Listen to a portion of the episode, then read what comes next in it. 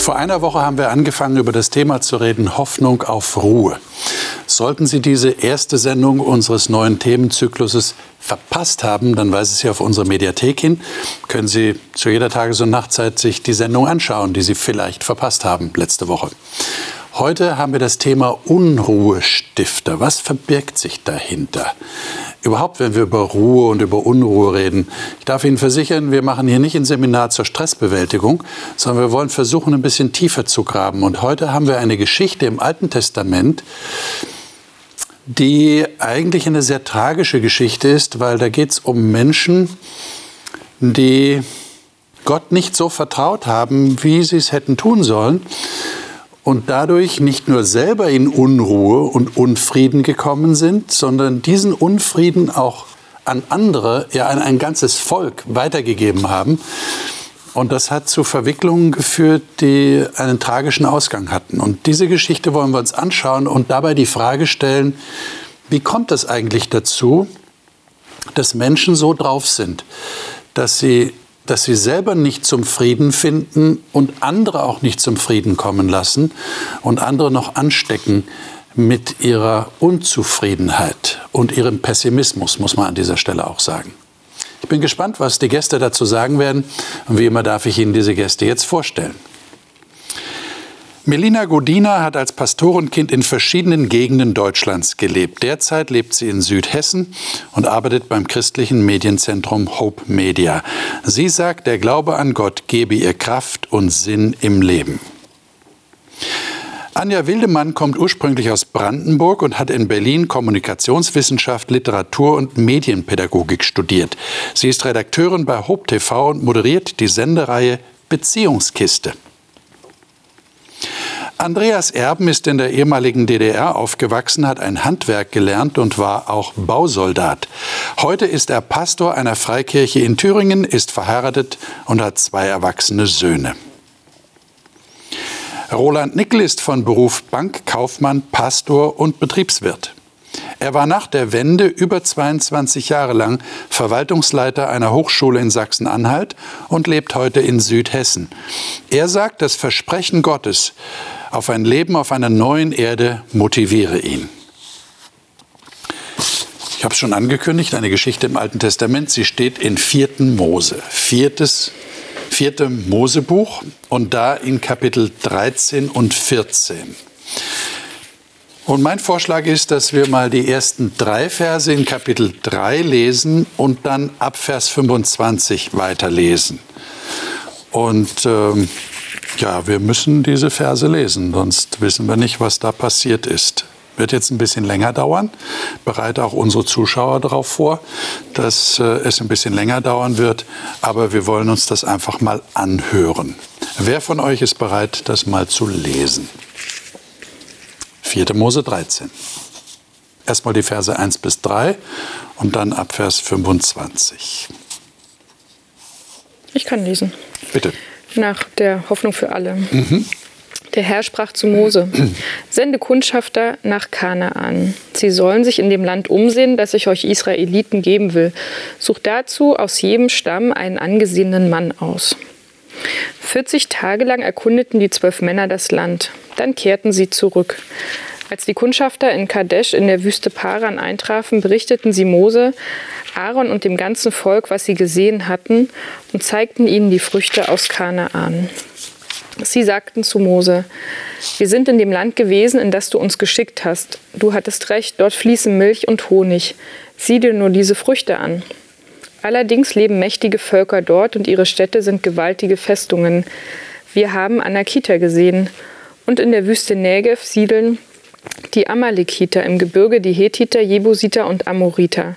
Außerdem wohnen am Mittelmeer und am Jordan die Kanaiter. Kanaiter.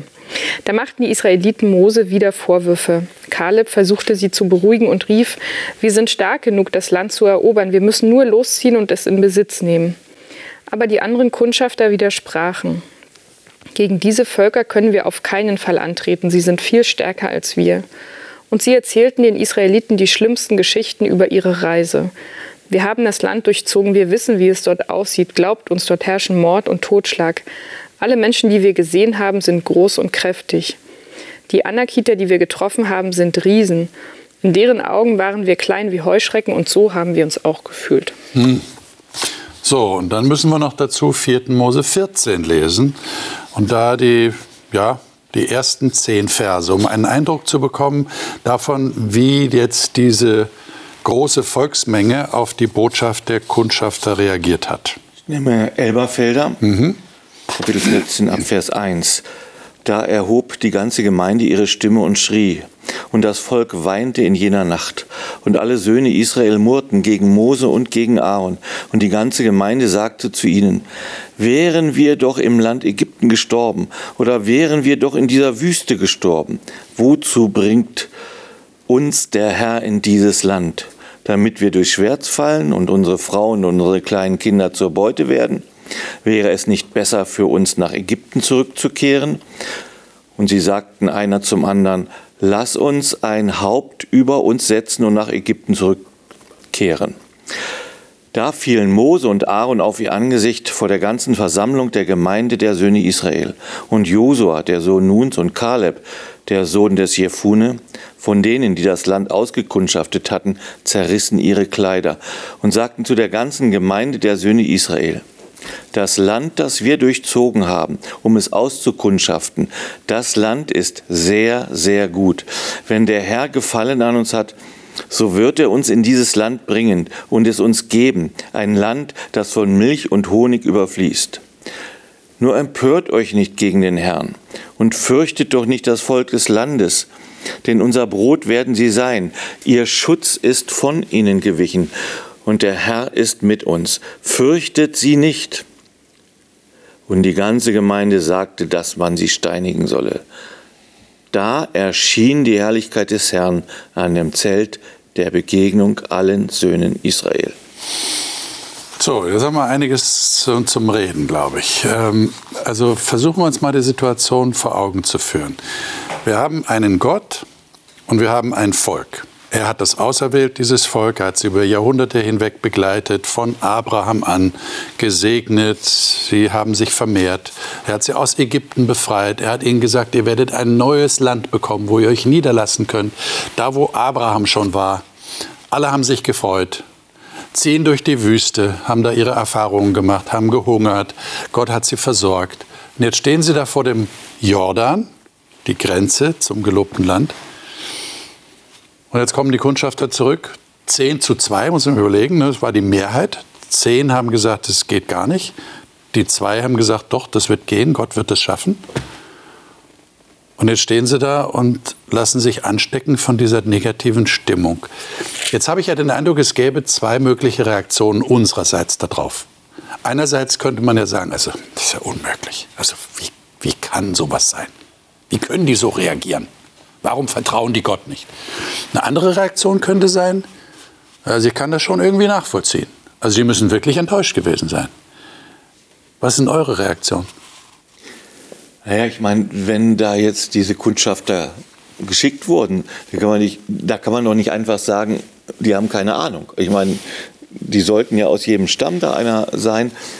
Das kann man doch auch nicht einfach abwerten und zu sagen, die, die, die machen das jetzt falsch oder die haben eine falsche äh, Sicht der Dinge. Das würde ich jetzt auch nicht so einfach sagen. Um zu sagen, aber die zwei sind richtig und die zehn sind falsch. Also das Schwer, ist ne? auch schwierig, ja. Schwer. Hm. Tja, was ist da los? Ja, man muss ja noch eins sehen, die haben ja nun einige Jahrhunderte von Sklaverei und Unterdrückung auf dem Puckel, das Volk. Das heißt, das ist in, in, dysfunktionalen, in einem dysfunktionalen System drin gewesen. Die Familien ticken auch so. Die Leute ticken innerlich auch so. Die haben also Oppression, Unterdrückung verinnerlicht. Das ist ihr Weltbild. Es geht nicht, wir können nichts, wir sind arm dran, äh, wir sind arme Schweine. Wir müssen wir, uns fügen. Wir müssen uns fügen. Das ist, was innerlich in ihnen sofort automatisch an, an, angeworfen wird, wenn sie in eine Stresssituation kommen, wenn was unsicher ist, wenn was nicht vorhersehbar ist. Dann kommt das alte Programm, das wird abgespielt. Hm. Ja, man könnte auch sagen, es sind verunsicherte Menschen. Also sie wollen, was ja auch quasi die Folge ist, sie wollen ganz viel Sicherheit haben. Und wenn dann 10 zu 2 ist natürlich auch, wenn es jetzt halb-halb wäre, würde man sagen, gut, kann man noch mal drüber nachdenken. Und dann sagen sie vielleicht, na dann lieber doch nicht. Obwohl sie natürlich das Versprechen haben. Es ist ja trotzdem paradox. Also es, sie haben ja auch eine lange Geschichte und schon Wunder erlebt. Also ja, ist ja, ja, nicht das Erste, was, was sie jetzt erleben. Weil Gott. Gott hat sie durch dieses Meer da durchgeführt ja, und, und also. hat sie bewahrt und hat ihnen zu essen gegeben. Vom Himmel ist es gefallen. Also es war ja nichts Natürliches, nichts Normales. Aber äh, ich meine, es scheint sich ja so eine Dynamik zu entwickeln, habe ich den Eindruck in der Geschichte. Ist die irgendwie aufzuhalten? Ich meine, die, die beiden Kundschafter, die es positiv gesehen haben, die haben ja alles versucht. Die haben so ihre Kleider zerrissen. Das war ja in, in der damaligen Zeit so ein Zeichen von großer Trauer, von großer Bestürzung. Ich zerreiße meine Kleider. Aber dann sagen sie einfach, das soll man steinigen. Also wir wollen die, diese Wahrheit wollen wir nicht hören. Das ist ja immer das Übliche. Ne? Wenn man die Wahrheit nicht hören will, dann bringt man die um, die die Wahrheit bringen. Und dann ist die Wahrheit scheinbar tot. Ähm, Aber warum sind die zwei die Wahrheit? Ja, das war die Frage, die Sie sich gestellt haben, offensichtlich. Die zwei sind ja doch, die, die zehn sind doch, ich meine, die haben die doch geschickt, das war doch ein, ein Beschluss der Gemeinde. Die war eine erdrückende Mehrheit, ne? ja, die, die anderer Meinung war. Ja. Ah. Und ich finde find das auch gut überhaupt, dass aus, jedem, aus jeder Subkultur, aus, jeder, aus jedem Teil des Volkes kam ein Vertreter. Jeder, jede Gruppe wurde einbezogen, hat einen Vertreter geschickt. Ja. Und jeder, jede Gruppe hat sozusagen durch einen, durch die Augen und, und Ohren eines von ihnen empfunden, wie das Land auf sie wirkt. Und Jetzt wäre ja interessant zu fragen, ich weiß nicht, ob wir es überhaupt beantworten können, warum haben denn diese beiden, werden ja mit Namen genannt, Josua und Kaleb, warum haben die das so positiv gesehen? Die waren doch auch aus der Sklaverei gekommen. Die haben ja auch so getickt wenn wir das nehmen, was du sagst. Wie haben die das geschafft, es positiv zu sehen? Habt ihr da irgendwie eine Idee? Ja, natürlich. Die, die, haben, die haben sich an diese Verheißung und an das Versprechen Gottes erinnert und gesagt, das ist eigentlich das Maßgebende, dieses Versprechen und unabhängig davon, ob die nun groß oder klein sind oder so, Gott ist auf unserer Seite. Die haben ja auch nicht gesagt, es sind nun äh, irgendwie keine, keine mächtigen Leute oder kein mächtiges Heer. Aber die haben sich an, die, an dieses Versprechen erinnert und haben darauf was gegeben und haben gesagt, Gott wird das schon machen. Aber das ist dann komisch, dass alle anderen gesagt haben, nee, wir, wenn, dann müssen wir es ja selber schaffen. Dann müssen wir selber kriegerisch genug sein und wir müssen die alle besiegen und das schaffen wir nicht. Ich denke, das ist auch eine Entscheidung vielleicht gewesen von Vertrauen, dass man sich, dass die beiden sich vielleicht mhm. zum Vertrauen entschieden haben. Ich kann mir gut vorstellen, dass sie auch erstmal Angst bekommen haben, als sie vielleicht diese Menschen da gesehen haben. Aber dann scheinen sie ja eine Entscheidung getroffen zu haben, nee, wir möchten darauf vertrauen, dass Gott das kann. Und wir haben es aber den Ägyptern gesehen. Gott hat die Ägypter ja auch geschlagen. Also die sind ja auch, die wurden ja auch nicht, die konnten die Israeliten nicht aufhalten. Obwohl die Ägypter ja wahnsinnig stark waren und das waren Sklaven. Das ist ja noch eine ganz andere Situation als hier, wo sie ja ein Land einnehmen wollen. Also ich denke, das ist äh, wirklich denke ich mal, eine Entscheidung gewesen, dass sie sagen, nee, sie möchten sich darauf besinnen, dass Gott das kann. Was kann man in so einer Situation machen, wenn wir das jetzt versuchen mal zu übertragen? Da ist eine ausgesprochen pessimistische Stimmung im Raum oder in einer Gruppe. Ähm, ist das aufzuhalten oder entsteht da so eine fast so eine automatische Dynamik, die einfach nicht mehr zu beheben ist und das läuft dann einfach nach bestimmten Mustern ab. Ja, ist schwierig. schwierig also ich ne? glaube schon, dass es so eine Dynamik gibt. Also auch wir lesen ja, dann kommt ja Gott in aller Sichtbarkeit und das ist ja ein riesen Schlusspunkt erstmal zu dieser Diskussion. Also ich denke schon, dass sich das hier auch so aufwiegelt. Das waren ja jetzt nicht nur 50 Leute oder so. Und das ist ja auch so, denn die Gerüchte werden ja immer schlimmer. Ja, erst waren es Riesen, dann waren es zehn Riesen und so geht es dann weiter. Und die wollen ja sogar einen neuen Anführer wählen. Also das ist schon ein starkes Stück, finde ich, ja. dass man dann sagt, jetzt werfen wir alles über den Haufen und Gott setzt dem ja dann auch einen Schlusspunkt, weil es wahrscheinlich nicht anders geht. Ich weiß nicht, in was für einer Spirale sie dann gewesen sind. Ich meine, die sehen ja sogar, wie Mose und Aaron auf ihr Angesicht fallen. Ich meine, das muss ja allein schon ein Signal gewesen sein. Äh, unsere Führer, die, die liegen da auf dem Boden, die sind zutiefst erschüttert und der, der Josua zerreißt seine Kleider und puh, aber es hat nichts genützt. Die Bibel ist ein Buch des Lebens. Ja. Es geht in der Bibel darum, dass die Bibel uns erzählt, was alles Menschen für Situationen durchmachen können oder was, was Menschen alles so passieren kann im Laufe des Lebens. Und eine Situation, die einem passieren kann, ist die Situation, ein, ein Wachstumsverweigerer zu sein. Ich will, ich will einfach partout nicht wachsen. Ich will mich nicht verändern. Ich will bei dem bleiben, was ich schon immer gewusst habe, schon immer kannte, schon immer gemacht habe. Das ist eine, eine Option, die relativ häufig ist. In, im, im, im, persönlichen Leben von uns, in der Gesellschaft, die kommt häufig vor. Und hier wird mal anhand so einer Geschichte auch durchgespielt, was passiert, wenn die Wachstumsverweigerer sozusagen das letzte Wort haben oder die, die, die stärkste Stimme, wenn die am lautesten sind. Ja. Was passiert dann mit einer Gruppe? Ich meine, die Frage ist ja auch, die mir jetzt gerade kommt, warum will ich denn gerne in dieser Spirale bleiben? Was ist denn das Motiv? Was ist denn der Vorteil, wenn ich in einer solchen pessimistischen Spirale bleibe? Und sage, es geht alles nicht und es richtet sich alles gegen mich und ich schaffe es sowieso nicht. Ich bin so ein Bedenkenträger, ich sehe nur die negativen Dinge. Ich denke, es ist äh, angenehmer, einfacher. Man macht sich eigentlich einfach dadurch, weil man muss nicht den Fuß aufs Wasser setzen, um rüber zu laufen. Man bleibt da auf seinem sicheren Boden, ist vielleicht nicht angenehm da drin. Sie sagen ja, wären wir doch in Ägypten gestorben. Also was ist denn das für eine Einstellung? ja, noch leben sie ja. Vielleicht, also da ist ja eine Chance, aber dieses, nee, ich bleibe bei meinem sicheren, in Anführungsstrichen, Feld, wo ich mich nicht mehr anstrengen muss, wo ich vielleicht zwar keinen Genuss habe, ja, als Sklave, aber ich muss nicht jetzt losgehen und einer Ungewissheit entgegengehen, einem Krieg hier, ja. Ähm, das kennen wir vielleicht auch von uns Menschen heutzutage, wenn gerade Leute, die so ein bisschen korrekter sind und die Veränderungen nicht mögen. Warum mag man denn Veränderungen nicht? Weil man Angst davor hat, weil einem das irgendwie, man kann das nicht einschätzen. Also so wäre das jetzt aus meiner Sicht. Ich weiß ja. nicht, da gab es bestimmt noch tausend andere Gründe. Ja. Ich Achso, ich denke auch, man muss keine Verantwortung übernehmen. Also wenn man immer in dieser Opferrolle bleibt, sage ich mal, kann man immer zu dem anderen sagen, du bist dafür verantwortlich, dass es uns schlecht geht, du bist dafür verantwortlich, dass wir noch nicht da sind. Und sobald man ja proaktiv wird, ist man irgendwie auch selber ein bisschen mit verantwortlich. Und das passiert, glaube ich, auch sehr oft in unserem Leben. Ja. Also, also auf der anderen Seite ist es natürlich so, Sie haben ja nicht das einfach laufen lassen. Sie haben ja Initiative ergriffen und haben gesagt, okay, jetzt brauchen wir ein, eine Gegenregierung, so können wir es nicht mehr laufen lassen.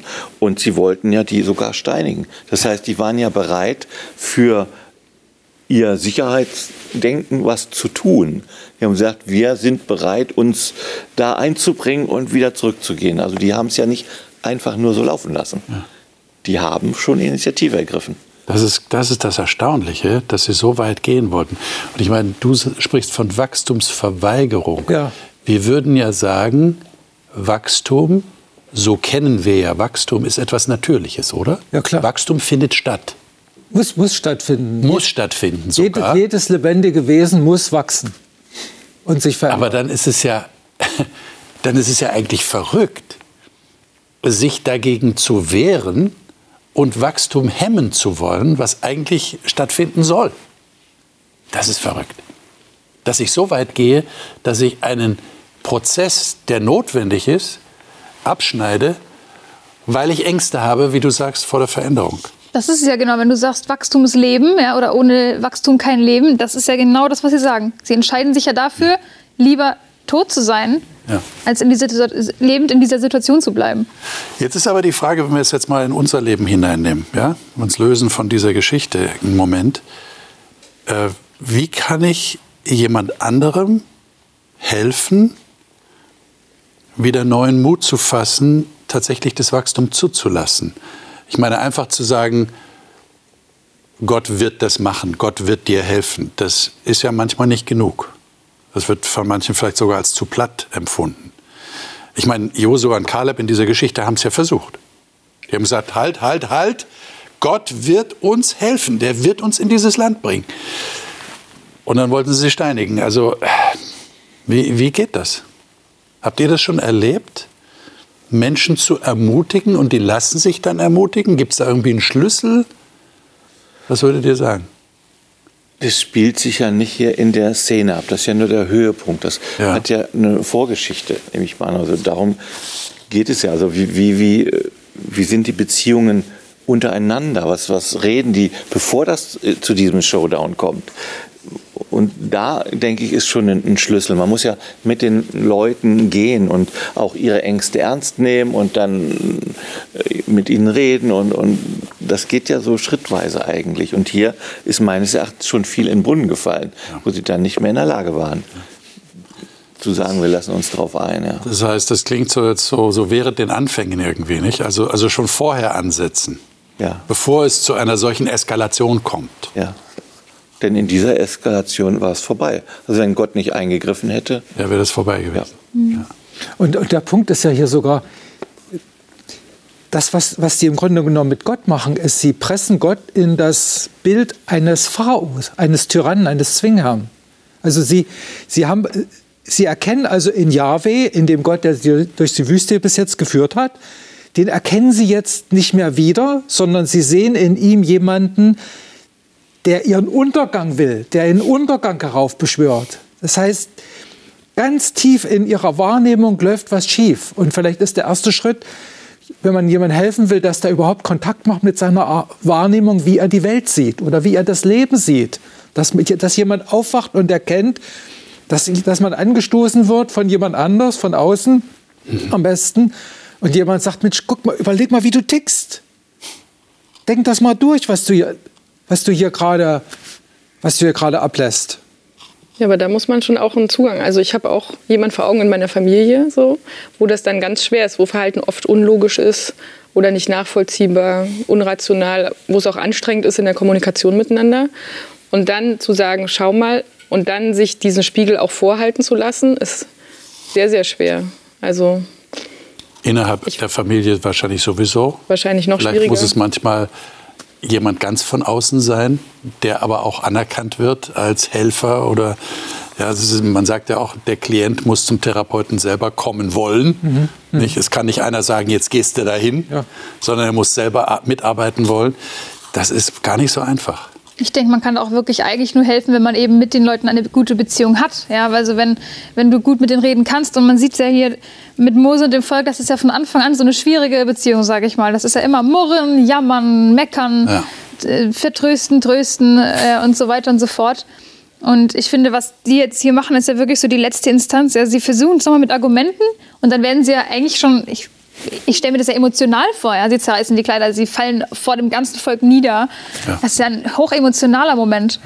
Und ich glaube, wenn da die Beziehung vorher nicht ist oder wenn eben so Dinge falsch gelaufen sind, wie du es auch angedeutet hast vorher schon, dann geht es auch manchmal. Das ist dann nicht mehr in unserer menschlichen Macht, das retten zu können.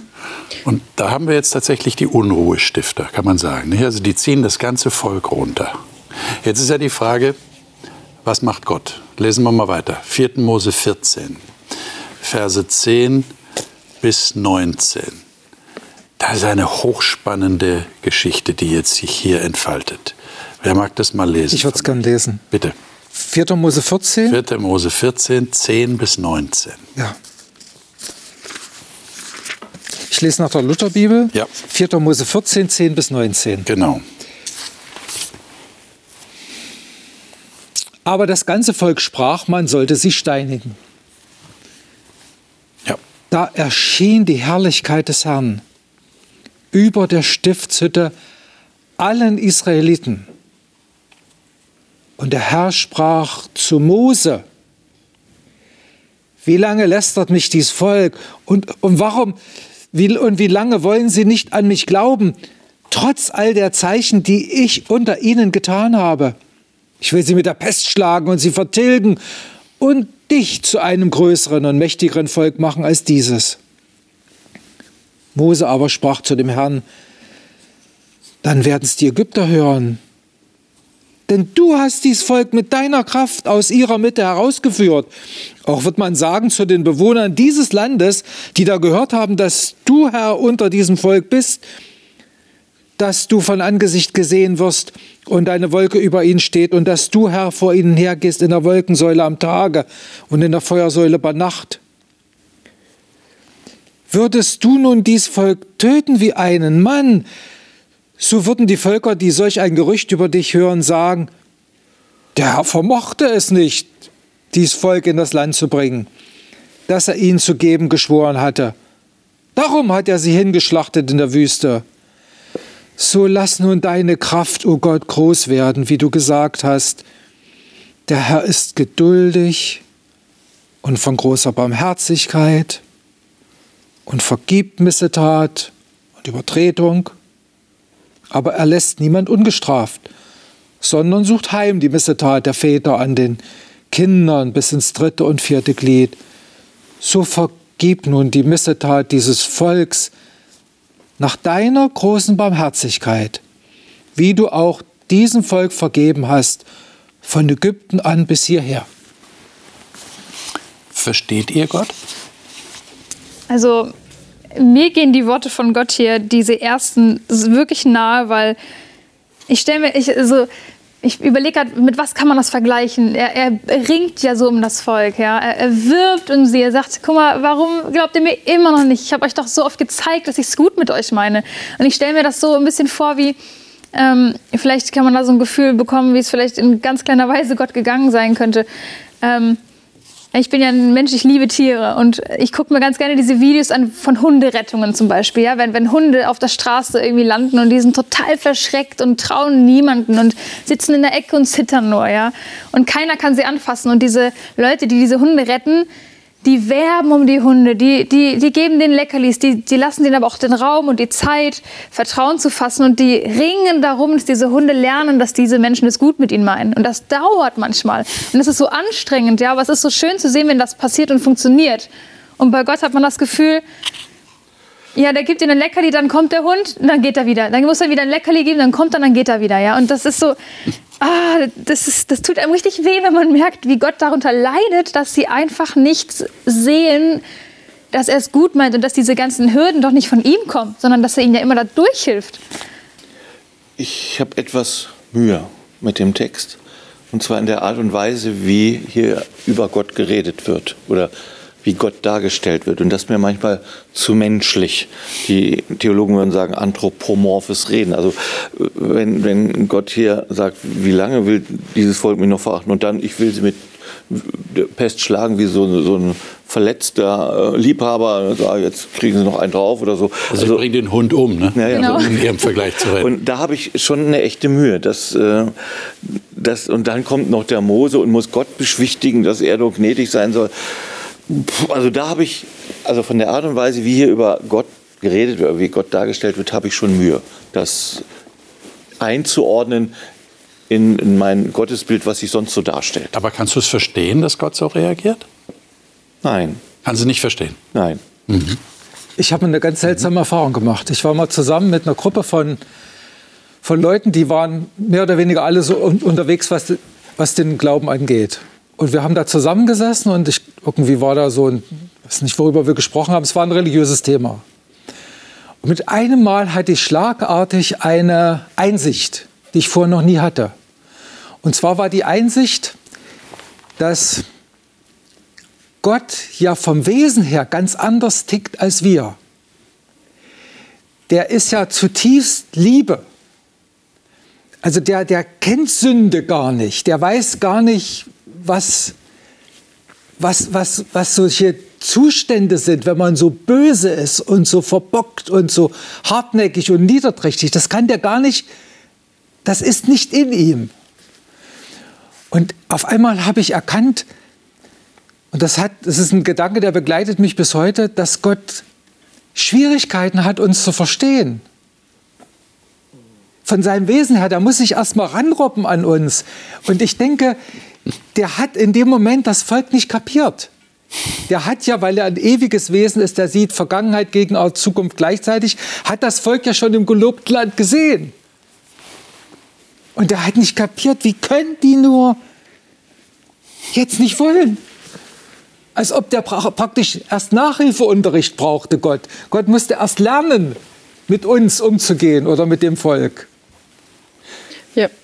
Das heißt, du würdest sagen, wenn Gott sagt, ich werde sie umbringen, dann dürfen wir das, dann ist das zwar, du hast gesagt, das ist menschlich gesprochen, Ja. aber du würdest sagen, nee, das ist anders, weil wir sind vielleicht in der Gefahr, dass wir das aus unserer menschlichen Sicht beurteilen und denken, das ist genauso böse und so rachsüchtig gemeint, wie wir es meinen würden, wenn wir sowas sagen würden. Aber bei Gott ist es nicht so. Habe ich dich richtig Nein, verstanden? Nicht nur, also den Gedanken hatte ich gar nicht, aber der passt da wunderbar rein. Aber mir, mir ist es eher so, dass, dass Gott sich das erst erarbeiten muss. Der muss erst mal ausprobieren, wie kann er mit diesem Wesen, mit diesen seltsamen äh, Kreaturen einen Schritt weiterkommen. Und der ist wie so Trial and Error, weißt du, Versuch und Gegenversuch. Das ist, der hat nicht gleich das richtige Wort. Der ringt um eine, eine, eine Strategie. Aber was uns halt irritiert an der Stelle ist, dass, dass er dann erinnert werden muss von Mose, äh, kannst du ihn nicht vergeben. Du bist doch eigentlich ein vergebungsreicher aber was Gott. Da, was da kommt, ist, da, die Inkarnation kommt, Ja. wird da ganz bedeutsam. Ja, das, da steht ja dann im Hebräerbrief von, von Jesus, er kann uns verstehen, weil er selbst gelitten hat. Er ist in diese Welt gekommen. Das hat mich jetzt daran erinnert, dass, was du gesagt hast. Entschuldigung, dass Ja, ich. äh, Anja, du schnell war. hast schon. Und ich habe nur bei diesem Vermenschlichten kam mir der Gedanke, vielleicht ist es gar nicht so sehr Gott, sondern das Volk braucht es, um das überhaupt zu verstehen. Also wenn Gott so wäre, wie er wäre, würden sie es vielleicht immer noch nicht kapieren. Aber Gott sagt, also so, jetzt hier ist Ende und vielleicht verstehen sie es einfach nicht anders. Und dann kommt Mose und das natürlich weiß Gott, wie er ist. Also er weiß ja, dass er Liebe und Barmherzigkeit ist, aber ähm, für mich ist es eher wie so, wie soll man sagen, nicht wie ein Schauspiel, aber wie so eine zur Schaustellung, was passiert. Das ist ein interessanter Gedanke. Das wäre dann so, so das Gegenstück oder das Echo von dem, was Sie selber gesagt haben. Wenn Sie sagen, wir wollen, dass die gesteinigt werden und sagen da Gott, nee, ihr werdet sterben. Also ich kann mir schwer vorstellen oder vielleicht würde ich das nicht so sehen. Äh, Also wenn, wenn ich glaube, dass Gott allwissend ist, könnte ich, glaube ich, jetzt schwer sagen, dass er das nicht verstanden hat oder sich nicht vorstellen kann oder auch ähm, nicht weiß, wie er damit umgehen soll. Da, daran glaube ich nicht so. Ich glaube eher, dass das vielleicht von ihm eher so ein Schachzug war, von einer schon bestehenden Strategie, auch warum er mit sich diskutieren lässt, in Anführungsstrichen, äh, dass, dass Mose mit ihm diskutiert und ihn überreden muss, ja, wie wir das jetzt hier lesen, dass Gott barmherzig und gnädig und, und langsam zum Zorn ist. Ich glaube aber nicht, dass er das tut, weil Gott wirklich sonst äh, eben vergessen hat, dass er eigentlich ein gnädiger Gott ist, sondern ich glaube eher, dass Gott das macht, um Mose wieder dadurch wachsen zu lassen. Ja? Dass das Mose dadurch wieder wächst und sieht, okay, warte mal, ich, ich, ich liebe eigentlich mein Volk und eigentlich muss ich mich da reinversetzen, weil die haben es auch nicht einfach. Das sind ja nicht dumme Leute, die haben auch eine krasse Geschichte. Und vielleicht, also ich würde mir eher vorstellen, dass das daran, dass wir das deswegen so hier stehen haben, weil, weil Gott das gezielt möchte, dass Mose und das Volk über diese Dinge nachdenken. Du hast es auch so ungefähr gesagt. Also ich kann mir nicht vorstellen, dass das an mangelnder Strategie liegt. Also die Sache mit Gott allwissend, das kommt ja aus einer bestimmten Zeit, dass man Gott bestimmte Attribute zugeschrieben hat. Das würde ich so noch gar nicht mehr unterschreiben wollen. Jetzt, äh, und die Frage der, dieser Inkarnation, dass Gott Mensch geworden ist, die hat wesentlich damit was zu tun, dass er uns auch, dass er mitfühlen kann. Also das ist schon ein wesentlicher Aspekt. Gott konnte vorher nicht mitfühlen, bevor er nicht in Christus Mensch geworden ist. Das ist, das ist so. Also da, sonst wäre er nicht Mensch geworden. Das steht in der, im Hebräerbrief ganz deutlich. Und insofern äh, ist das schon ein interessanter Aspekt. Aber wäre dann Gott nach dem Bild wirklich ein jähzorniger Gott gewesen früher? Im Alten Testament wäre er dann wirklich rachsüchtig gewesen? Wenn er ja, also wenn er uns damals nicht verstehen konnte und, uns, und sich nicht in uns, also keine Empathie hätte, dann, also das, ich finde, das würde mir fehlen, wenn Gott Liebe ist, ist es für mich eins zu setzen, dass er auch empathisch ist. Äh, Lies mal die ganzen Texte im Alten Testament, wo Gott als rachsüchtiger Gott sich darstellt. Schon, schon, das aber- sind schon große Herausforderungen, die wir haben, um ihn zu verstehen. Aber Richtig. kann er das nicht? Also Anja, Was er ja auf jeden Fall tut, dadurch, dass Mose so mit ihm diskutiert und ihn so dran erinnert, sage ich mal, oder das ja auch öffentlich macht, er etabliert ja Mose sehr stark als Führer des Volkes. Und er sagt dann, da antwortete der Herr, also auf die Rede von Mose, ich will dem Volk vergeben, weil du mich darum bittest. Also, und das ist, finde ich, eine Bestätigung und auch eine Antwort auf dieses, lass uns einen neuen Anführer wählen. Gott sagt, du bist der Anführer. Und man sieht ja auch, was für ein Herz Mose hat. Also ich finde das noch das Erstaunlichere an dieser Geschichte, ähm, dass Mose sich ja vor das Volk stellt im Prinzip und der Herr dann auch bei ihm ist. Ich meine, ist es nicht gut, dass wir diese Geschichten lesen, weil sie uns helfen, äh, Gott vielleicht noch etwas umfassender zu verstehen, als wir es vielleicht im Kopf haben. Ja, wir, wir neigen als Menschen sowieso dazu, äh, so ganz bestimmte Bilder von Gott zu haben, vielleicht so bestimmte Schubladen, äh, vielleicht auch manchmal, wie wir gerne Gott hätten. Und dann werden wir überrascht von so einem Text, noch irritiert, ja, wie du sagst, Roland. Es irritiert ja dazu. Es ist, fordert zum Widerspruch heraus. Und man sagt, Gott, so bist du doch eigentlich gar nicht, dass du die Leute jetzt alle umbringen willst. Äh, lieber Gott, was machst du denn da? Ja, das kannst du doch nicht machen. Du bist doch eigentlich ganz anders. Und, und Mose reagiert dann. Ist ja auch interessant, dass Mose so reagiert und sagt, nein, nein. Er hätte ja auch sagen können, ja, ich fühle mich geehrt. Ich soll jetzt äh, das Volk werden. Aber da ist ja eine ganz besondere Dynamik drin. Ich finde das sehr interessant. Und ich glaube, dass wir Gott da noch besser kennenlernen. Wie geht es denn weiter in der Geschichte? Äh, wir haben jetzt nicht mehr die Zeit, die Texte der Länge nach zu lesen. Aber in 4. Mose 14 ab Vers 20 sagt dann Gott, ich habe vergeben nach deinem Wort. Das hast du gerade zitiert, Anja, äh, weil du es mir empfohlen hast, so ungefähr, Mose, vergebe ich ihnen, aber dann sagt er, alle die Männer, die meine Herrlichkeit, Vers 22 jetzt, die meine Herrlichkeit und meine Zeichen gesehen haben, die ich in Ägypten und in der Wüste getan habe, und mich nun zehnmal auf die Probe gestellt und nicht gehört haben auf meine Stimme, werden das Land nicht sehen, das ich ihren Vätern zugeschworen habe. Boah. Also hat er nur vergeben oder hat er nicht vergeben? Das ist eine sehr gute Frage, Roland. Ich würde gerne noch mal an dem anknüpfen, was du vorhin gesagt hast. Ähm, und zwar hast du zwei Sachen gesagt, die haben mich sehr bewegt, also mich, mich zum Nachdenken weitergebracht. Das eine ist, vielleicht steckt in der, in der Geschichte so ein Appell drin. So wie, pass auf, dass du nicht das Wachstum verweigerst, weil dann kann der beste Leiter der Welt, also der beste Therapeut, kann nichts tun, wenn du nicht willst. Und sogar der größte Gott, Gott der Liebe, kann nichts machen. Wenn du dich verweigerst, dann geht nichts mehr. Das ist irgendwie so, als so höre ich das, das. Und die zweite Sache, hast du vorhin so einen Gedanken bei mir angestoßen, also dieses ist jetzt Gott sozusagen beim Arbeiten, so versucht er jetzt so, äh, so zu, zu so einfach über diesen toten Punkt hinwegzukommen.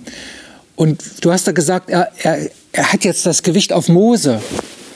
Ist das vielleicht so in dem Moment, Gott denkt jetzt an die nächste Generation. Er weiß, die ist verloren. Das ist eine verlorene Generation, die wollen nicht. Die kriegt er nicht auf seine Seite. Die kriegt er nicht ins Land gezogen. Mit aller Gewalt nicht. Aber die nächste Generation, und deshalb braucht er den Mose. Der Mose soll der Erzieher der nächsten Generation werden. Und die sollen mit diesem Bild leben. Hm. Aber jetzt müssen wir noch mal auf deine Frage zurückkommen. Hat Gott vergeben? Er hat, er hat vergeben und dann gleichzeitig kommen die aber trotzdem nicht rein. Ja. Und da würdest du sagen, ist das, das eine ist halbe keine Vergebung? Eine halbe Vergebung, keine vollständige Vergebung. Ich Ist glaube das so? nicht, dass sich äh, Vergebung und Konsequenz ausschließt.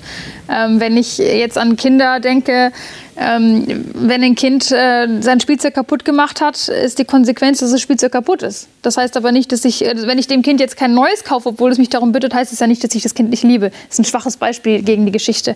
Aber ich glaube, Konsequenz und Liebe hängt auch zusammen. Gerade weil man das liebt, muss man konsequent sein. Und er ist ja auch gerecht. Und es wäre auch zum Teil ungerecht, wenn man einfach alles über, über die Schulter wirft. Und ja.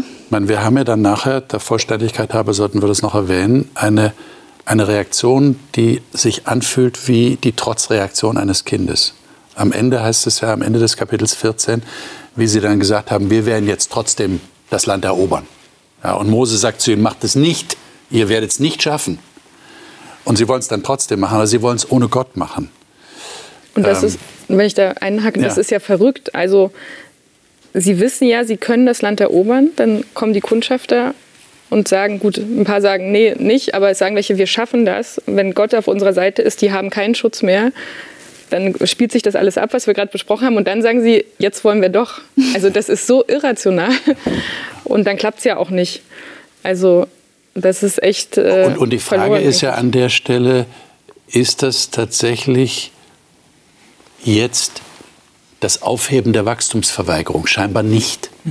Denn äh, sie hätten Wachstum zugelassen, wenn sie jetzt gesagt hätten, Herr, es tut uns leid. Es tut uns leid, bitte vergib uns das. Stattdessen sagen sie, jetzt erst recht.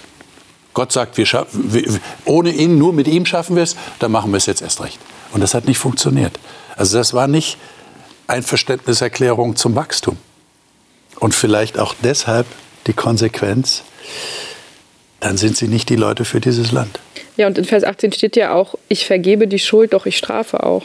Also ja. ich denke schon, dass Gott vollumfänglich vergibt, aber dass eben das, dass er sieht, mit denen wird es halt wird's einfach nicht. Aber trotzdem habe ich ihn vergeben. Das ist vielleicht auch für uns schwer zu verstehen. Ich glaube nicht, dass Gott nur halb vergibt. Also vielleicht äh, erweitern wir jetzt unser Verständnis von Vergebung, wie, wie Gott vergibt.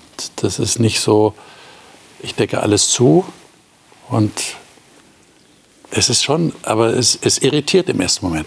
Ja? Wie, wie, wie, ist das? Weil wir haben die Vorstellung, wenn Vergebung geschieht, dann ist alles wieder okay und, und das, das liegt jetzt hinter mir. Ja? Äh, wir wachsen miteinander in eine neue Situation hinein. Aber hier gibt es offensichtlich sehr, sehr harte Konsequenzen aufgrund dieser Rebellion. Das ist es ja. Es ist ja eine Rebellion. Und den Leuten fehlt Frieden. Und liebe Zuschauer, ich frage mich gerade, ähm, ob das tatsächlich der Schlüssel ist, was wir heute gehört haben, dass Friede, also innere Ruhe, nur dann entstehen kann, wenn Wachstum zugelassen wird.